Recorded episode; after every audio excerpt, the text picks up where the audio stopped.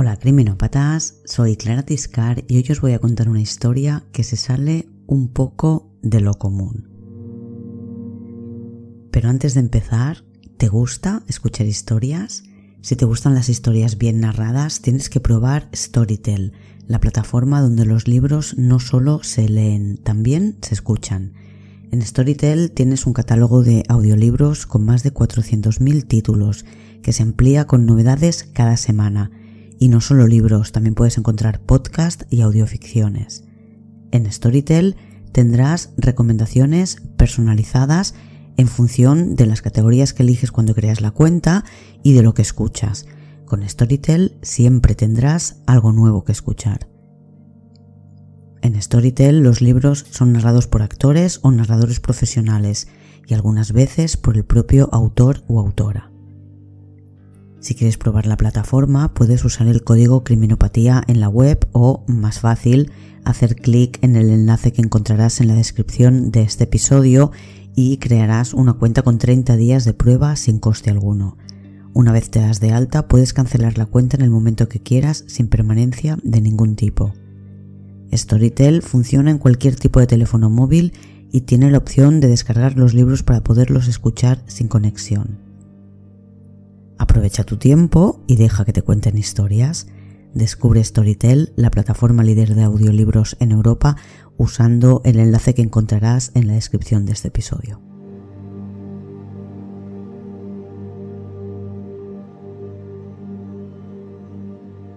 Es 21 de agosto de 2000. Son las 3 de la tarde y una señora mira por su ventana porque escucha ruido frente a su casa. Es algo que hace habitualmente Siempre se entera de todo lo que pasa en su calle. Lo que no sabe es que hoy va a ser testigo de los momentos previos a un asesinato. Esta es la historia de Ricardo Piris y esto es Criminopatía.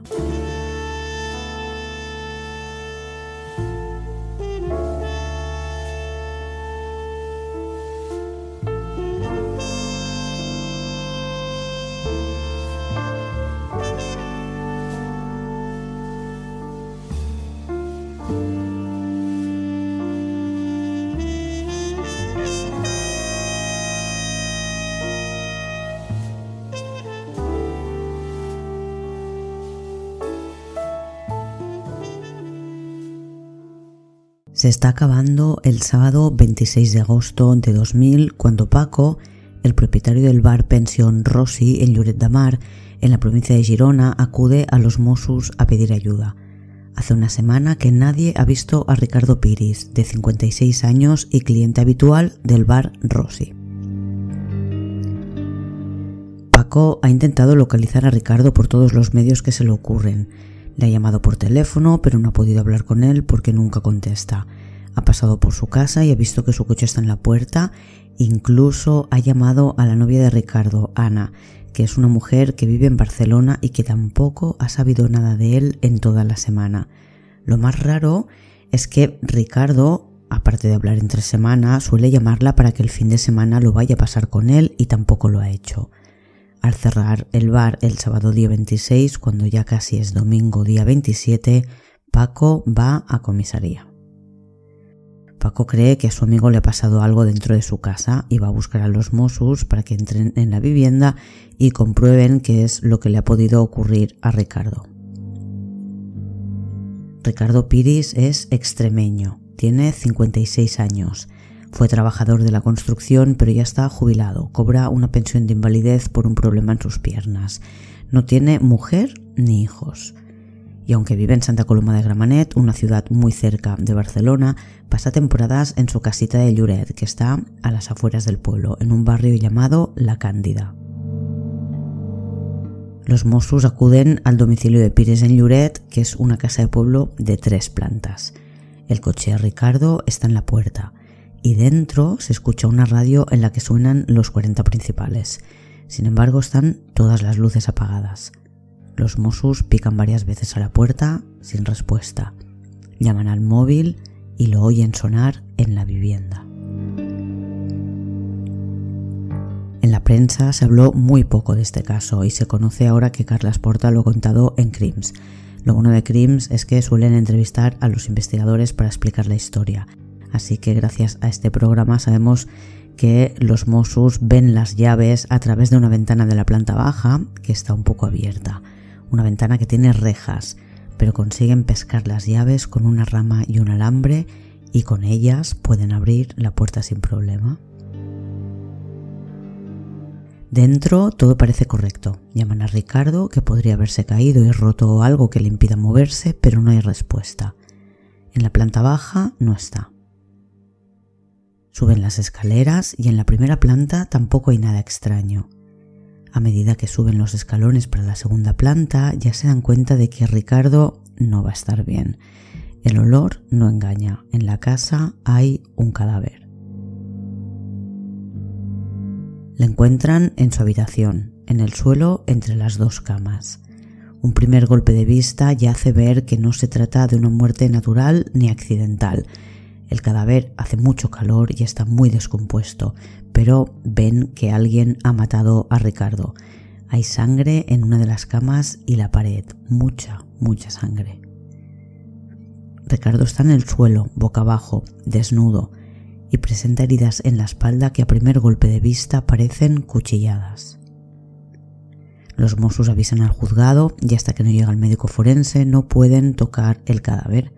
Cuando le dan la vuelta ven que Ricardo murió con un preservativo puesto. La autopsia confirmará que Ricardo Piris murió desangrado. La primera cuchillada le recibió en la ingle, le atravesó la pierna y le seccionó la arteria femoral. Ya estaba herido de muerte. Y ocurrió estando en la cama y fue lo que salpicó la pared y manchó el colchón. Después trató de levantarse pero perdía mucha sangre y cayó al suelo.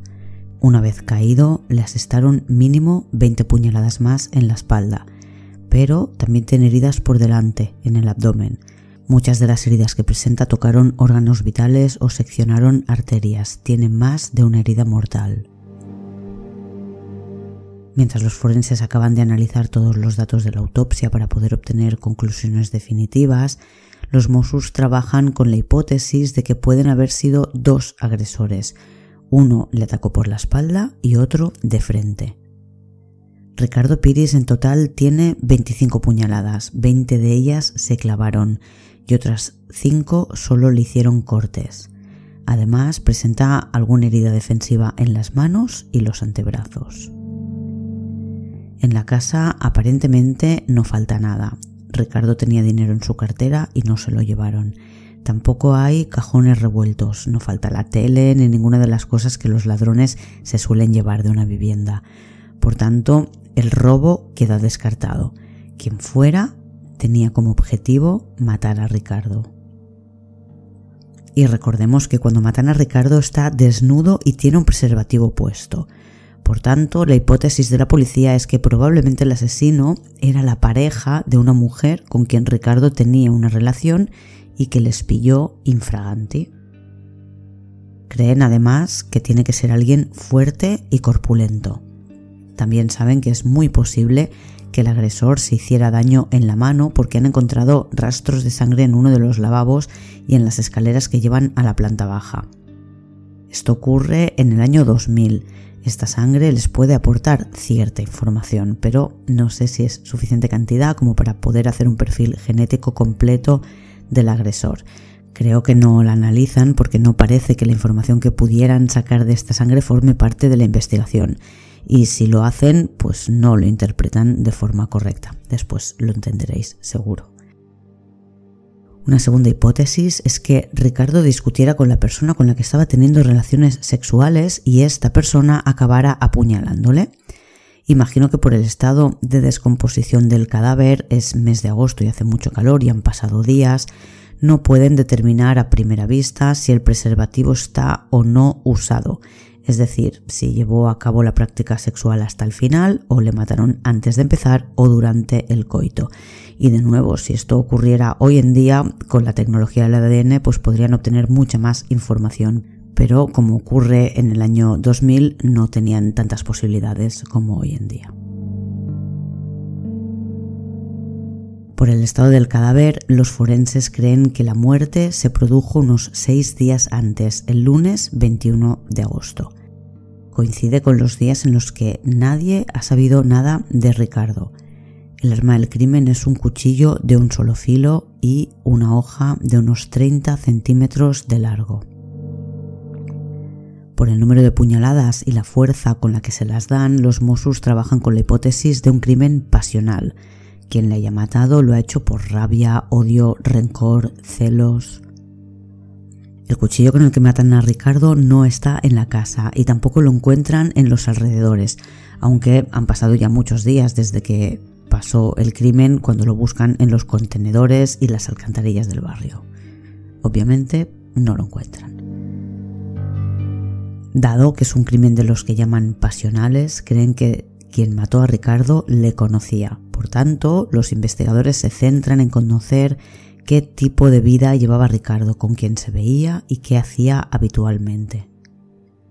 Y aunque están convencidos de que el agresor es un hombre corpulento y fuerte, a la primera persona que estudian los Mossos es a la pareja de Ricardo, Ana, que vive en Barcelona y ha pasado toda la semana allí.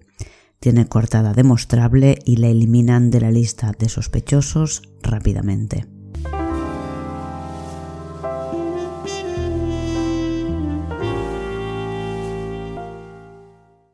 Los Mossos descubren pronto que Ricardo era un hombre sencillo. Había sido trabajador de la construcción y vivía en Santa Coloma de Gramenet, en el cinturón industrial de Barcelona, aunque nació en Valencia de Alcántara, un pueblo de la provincia de Cáceres en la frontera con Portugal. Llegó a Cataluña en 1975 y no era el único de la familia que había emigrado. Dos de sus hermanos todavía viven en Valencia de Alcántara y dos más viven en la provincia de Girona. Los Mossos hablan con su hermana, que vive en Sal, es una ciudad al lado de Girona, y con su hermano, que vive en la Bisbal de Lampurda.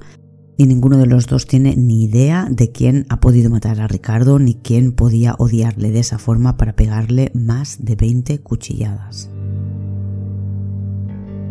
La casa en la que lo encuentran muerto en Lloret es su segunda residencia. Tenía también un piso en Santa Coloma de Gramanet pero no era un hombre de grandes lujos, era muy discreto y reservado.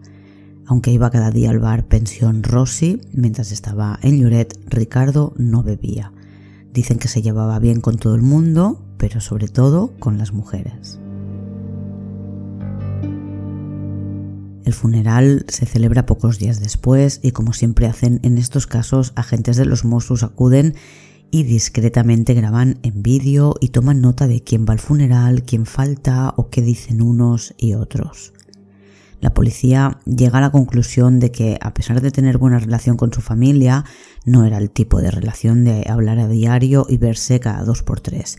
Ninguno de sus hermanos tiene ni idea de quién podía tener razones para querer matarle y desde luego los Mossos creen que no ha sido un asesinato aleatorio. Quien le mató le conocía y fue a buscarle a su casa para acabar con él. El móvil del crimen dan por hecho que estuvo relacionado con el sexo y era personal, porque se ensañaron con la víctima. La familia más directa no puede proporcionar ninguna pista a los Mossos, los vecinos no escucharon nada y nadie se enteró de que Ricardo había muerto hasta que llegó la policía y la ambulancia. Pero la vecina de enfrente sí vio algo que quizás podría ayudar a los investigadores. Les cuenta que el último día que vio a Ricardo fue el lunes 21 de agosto de 2000 y que llegó al mediodía a casa en el coche acompañado de una mujer. Después, esta vecina no volvió a ver más a Ricardo. La vecina Cotilla describe a la mujer como de entre 40 y 60 años con sobrepeso y caderas anchas. Lleva un vestido de flores. Los Mossos siguen interrogando a todos sus amigos y conocidos y se centran en el bar pensión Rossi, que es donde Ricardo pasaba gran parte de su tiempo y encuentran allí a alguien que dice que quiere hablar con la policía, pero que tiene miedo porque va a señalar a una persona muy violenta y peligrosa. Y los Mossos le ofrecen ser testigo protegido. Esta persona señala a una cliente habitual del bar con quien dicen que Ricardo tenía una aventura y que tenía un marido o una pareja muy celoso, lo que encajaría perfectamente con la teoría de los Mossos de que quien mata a Ricardo es la pareja de una mujer con quien él tenía una relación, les pilla infraganti y le mata a puñaladas. La mujer a quien señala el testigo protegido se llama Paloma y trabaja en un hotel de Lloret, aunque hay muchos rumores de que anteriormente se había dedicado a la prostitución. Lo dejó cuando se juntó con el que es su pareja, el que dicen que es celoso y violento. Y según el testigo protegido de los Mossos, Ricardo y Paloma tenían una relación.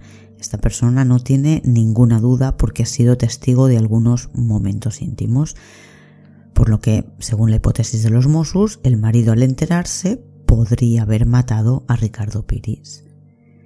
Además, el marido de Paloma es un hombre corpulento, una característica que los Mossos creen que tenía el asesino de Ricardo, porque recibió varias puñaladas muy fuertes, tanto que atravesaron su cuerpo por completo de espalda a abdomen. Esta es la nueva hipótesis, es lo que mejor encaja con las heridas que tenía Ricardo.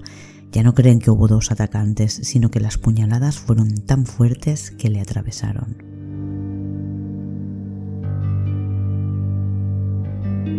Tras la autopsia, los forenses establecieron que la fecha de la muerte fue el 21 de agosto de 2000 y la vecina vio llegar a Ricardo con una mujer un poco antes de las 3 de la tarde.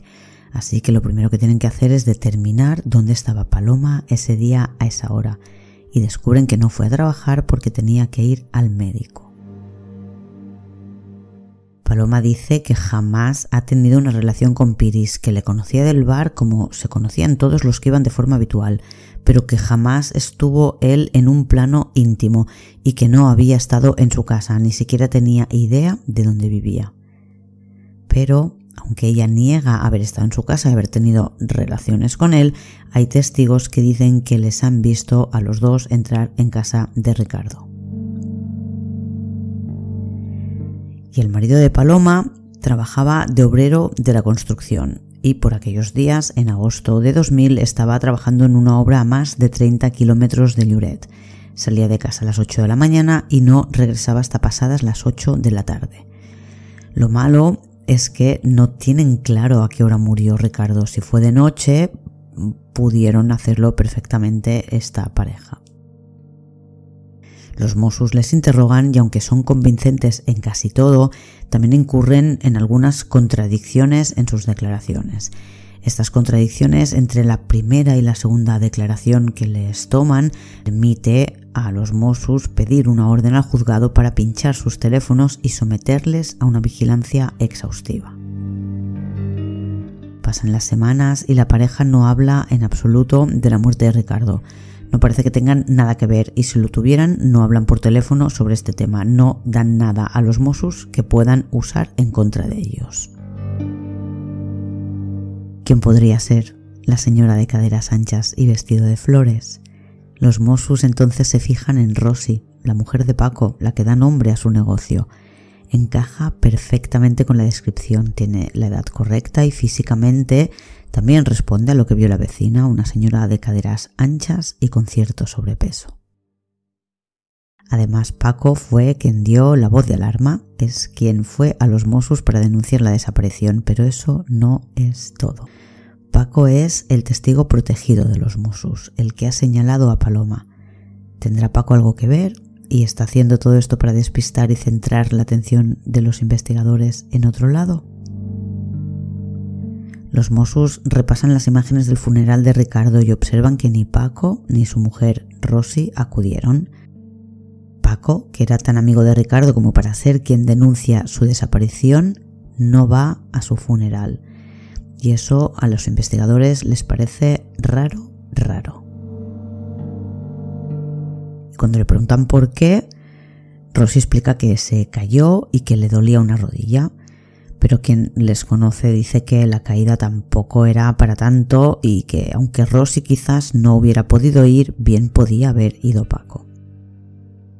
Y Paco, cuando los Mossos le insisten en preguntar por qué no fueron el día del funeral, Paco dice que es que no querían parecer sospechosos, que tenían miedo de que les incriminaran en el crimen. Los clientes del bar dicen que Ricardo y Rosy se caían muy bien, que siempre andaban bromeando. Rosy también es interrogada por los Mossos y aunque sí reconoce que su marido ya no funciona como tiempo atrás, niega haber tenido una relación con Ricardo. Sus huellas tampoco coinciden con ninguna de las encontradas en la vivienda o en el coche, pero no se caen de la lista de sospechosos. Los Mossos les pinchan también sus teléfonos para escuchar las conversaciones que tienen esperando a que cometan algún error. Pero pasan los meses y ni Rosy ni Paco hacen jamás un comentario sobre la muerte de Ricardo que les pueda poner en problemas con la policía. Y el año 2000 se acaba sin que los investigadores tengan ni idea de quién pudo haber matado a Ricardo Piris con 20 puñaladas mientras tenía un preservativo puesto. Pero siguen pensando que hay una pareja implicada en el crimen, un hombre y una mujer.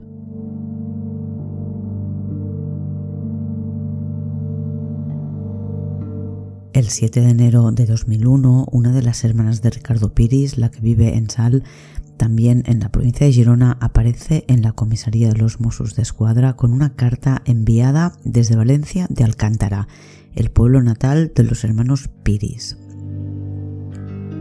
Es una carta anónima que ha recibido la hermana de Ricardo que vive en el pueblo. Ricardo tenía dos hermanas y dos hermanos una hermana y un hermano en Cataluña y una hermana y un hermano en el pueblo. Esta carta está enviada desde la provincia de Barcelona. El matasellos es de Sant Adrià de Besòs, una ciudad justo al lado de Santa Coloma, la ciudad en la que vivía Ricardo. Se envió el 4 de enero de 2001 y llegó al pueblo y la hermana de Ricardo, en cuanto la lee, la reenvía a la hermana de Sal para que pueda hacérsela llegar a los Mossos. En esta carta anónima dice que quien mató a Ricardo es alguien de la familia Piris. Y quien escribe la carta es alguien que conoce bien a la familia porque hace un repaso de los chismes y las trifulcas de la familia Piris, una familia bastante endogámica. En la misiva se acusa a Engracia Rosado Piris, que es prima hermana del fallecido. Quien escribe la carta no tiene muy buena opinión de Engracia. La acusa de haber desplumado a su marido cuando se separaron y dice que mató a su primo para quedarse con sus propiedades, los dos pisos, el coche y el dinero. También la acusa de haber tenido una historia con él 20 años atrás y de dedicarse en la actualidad a robar ancianos en Badalona. Esta persona quien escribe la carta, está segura de que en Gracia estuvo en Lloret con Ricardo Piris el 21 de agosto de 2000, aprovechando que sus hijos estaban en el pueblo de vacaciones y como prueba dice que en Gracia la vieron con las manos heridas ese mismo mes. Los Mossos no habían oído hablar de esta prima de Ricardo, pero pronto descubren que en Gracia vivía ya en Santa Coloma de Gramenet cuando llegó Ricardo a Cataluña y que la acogió en su casa los primeros meses. En Gracia encaja a la perfección con la descripción física que proporcionó la vecina. Tiene más de 50 años, es de caderas anchas y con más kilos de los saludables.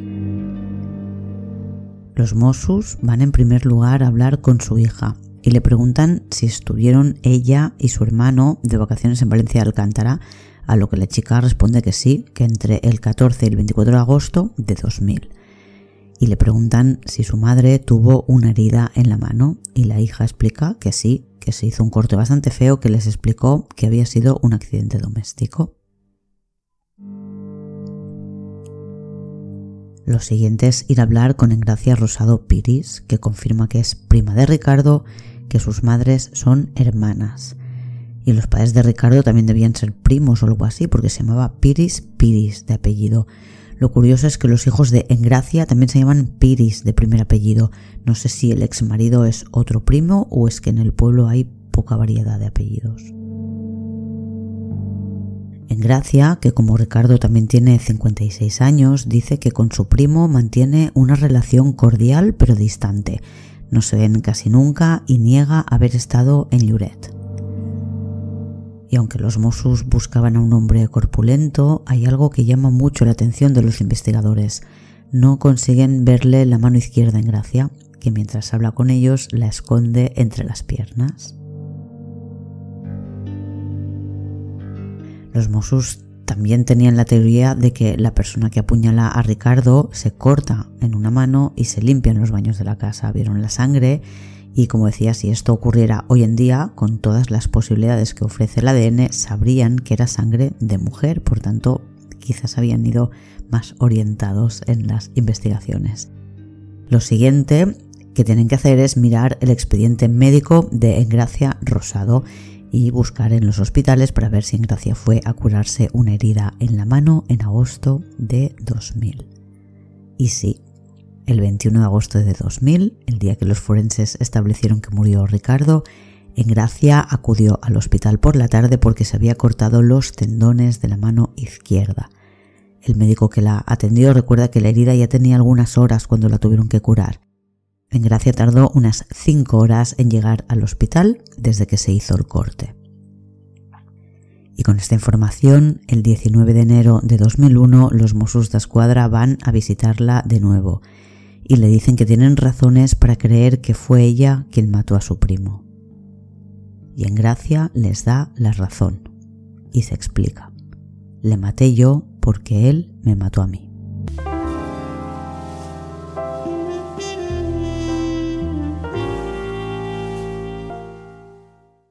Los Mossos detienen a Gracia Rosado y la suben al coche policial para ir a la comisaría de Blanas, que es donde se ha estado investigando este crimen. El trayecto es largo, más de una hora, y en Gracia habla todo el camino. Cuenta que inició una relación con su primo Ricardo en 1990, diez años antes de la muerte del primo. Ella ya estaba separada.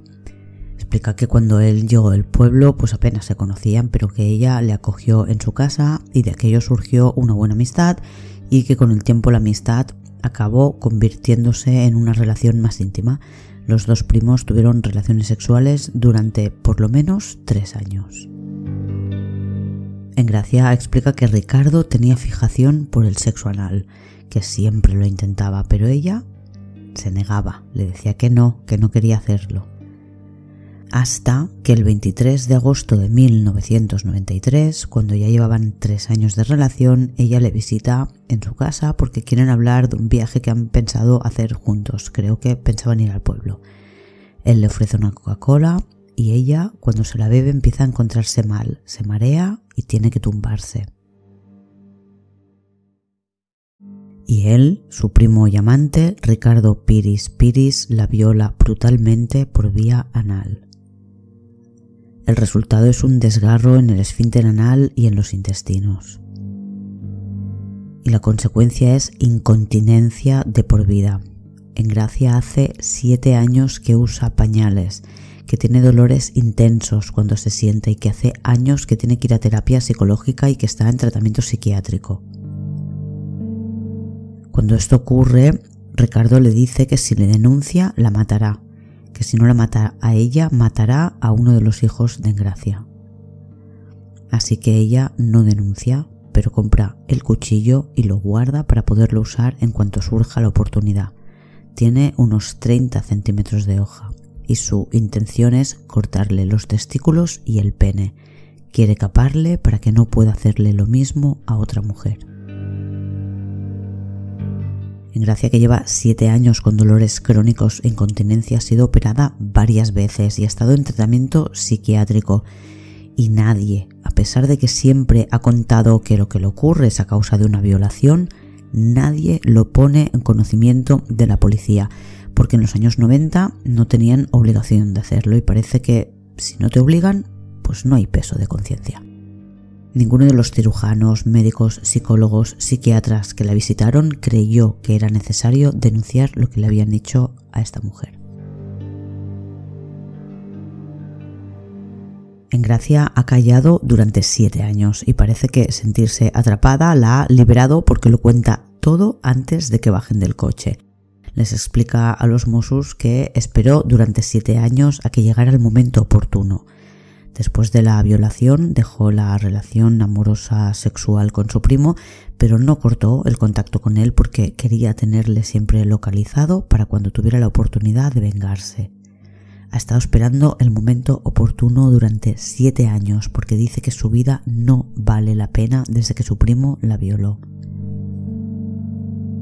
En agosto de 2000, en Gracia solo tiene a dos hijos viviendo en su casa. El resto ya se han independizado.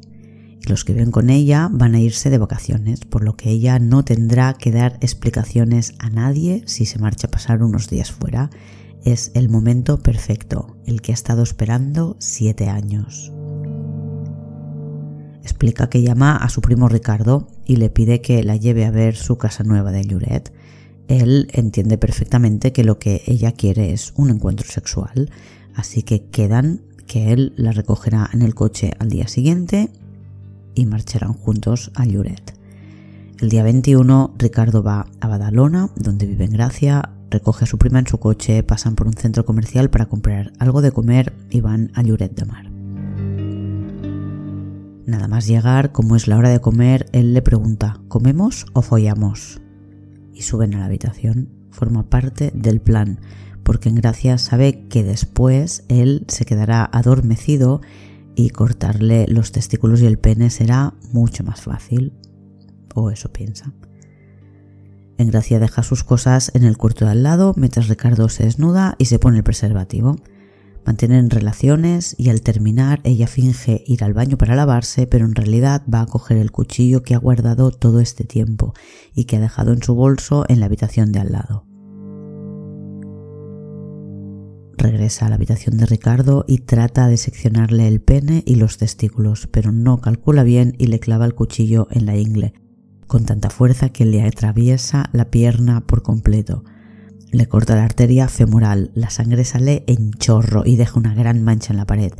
El cuchillo se queda clavado en la pierna. Ricardo sujeta las manos en Gracia y ella lucha para recuperar el cuchillo. Es ahí donde se corta la mano.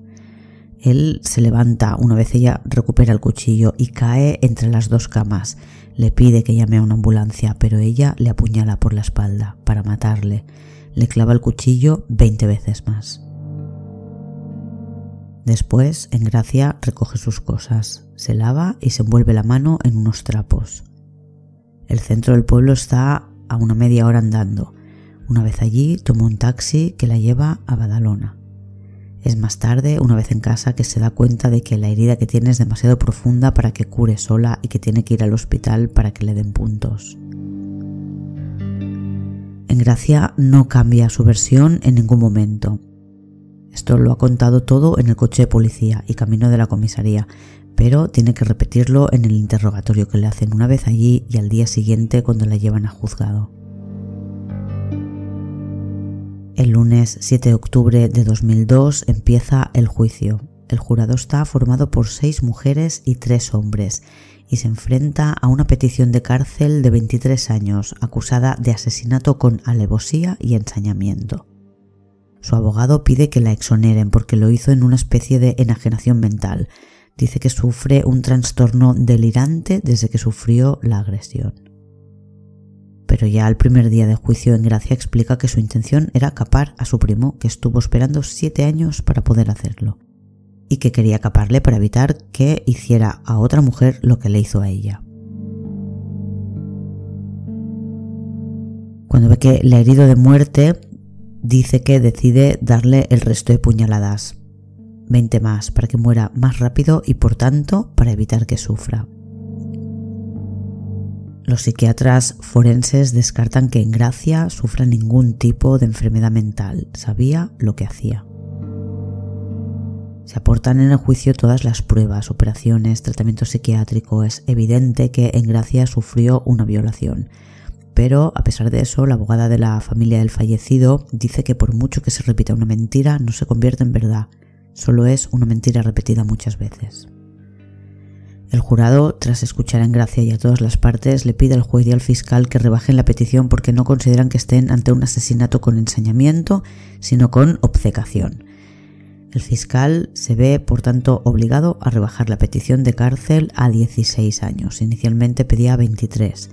La acusación particular también se adhiere a la petición del fiscal y pasan de pedir 20 años a pedir 16 y el abogado defensor de Engracia Rosado Piris, que acepta que lo que hizo su clienta es constitutivo de delito, pide la pena mínima, 15 años. Por tanto, el juez no tiene mucho margen de maniobra a la hora de sentenciar si la defensa ya acepta que mínimo tienen que caerle 15 años. Por ocho votos a uno, el jurado considera que Engracia ataca a su primo con la intención de matarlo, lo que lo convierte en un asesinato. Ocho votos contra uno consideran que lo atacó sin que tuviera ocasión de defenderse, por tanto, alevosía. El jurado descarta que tuviera el juicio anulado por el trastorno delirante que alega su abogado, pero sí reconocen obcecación. Son siete votos a dos, ella misma confiesa que compró el cuchillo siete años antes. La obcecación es un atenuante. Y aunque el jurado la considera culpable, tres de los miembros creen que en cuanto se dicte sentencia hay que pedir un indulto al gobierno por las razones que llevaron a Ingracia a hacer lo que hizo. Solicitan también 30.000 euros para cada uno de los cuatro hermanos de Ricardo Piris.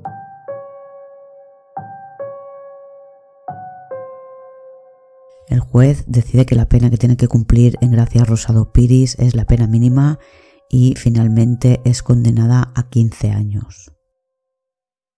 El veredicto, lo cuenta el periódico Alpun, no hace ni una sola referencia a la violación que había padecido en Gracia y que fue lo que le llevó a querer matar a su primo, porque como ella misma dijo, decidió matarle porque él antes la había matado a ella.